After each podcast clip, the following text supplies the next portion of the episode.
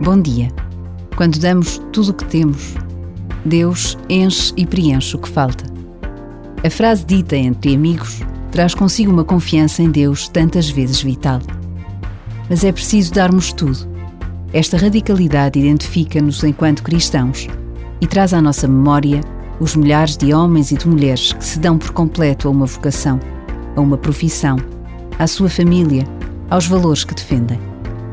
Por vezes, basta a pausa de um minuto para nos interrogarmos sobre esta opção de darmos tudo o que podemos, o que temos e somos.